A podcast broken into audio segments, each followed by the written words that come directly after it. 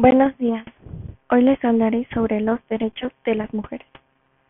La violencia contra la mujer por parte de su cónyuge está sustentada en el mito de la inferioridad del sexo femenino, a su situación de desigualdad en la sociedad, a la dependencia económica, al temor por la vida de sus hijos y la propia. En Ecuador se define como violencia de género a cualquier tipo de violencia, tanto física, psicológica, sexual o patrimonial de la cual una mujer es víctima. Las cifras de violencia sexual es menor a las anteriores, pero no deja de ser preocupante, ya que una de cada cuatro mujeres han sido violentadas sexualmente.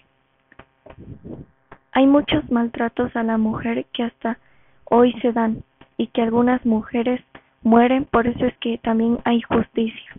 Algunas mujeres tienen el miedo a enfrentar al que la está maltratando. Muchas gracias.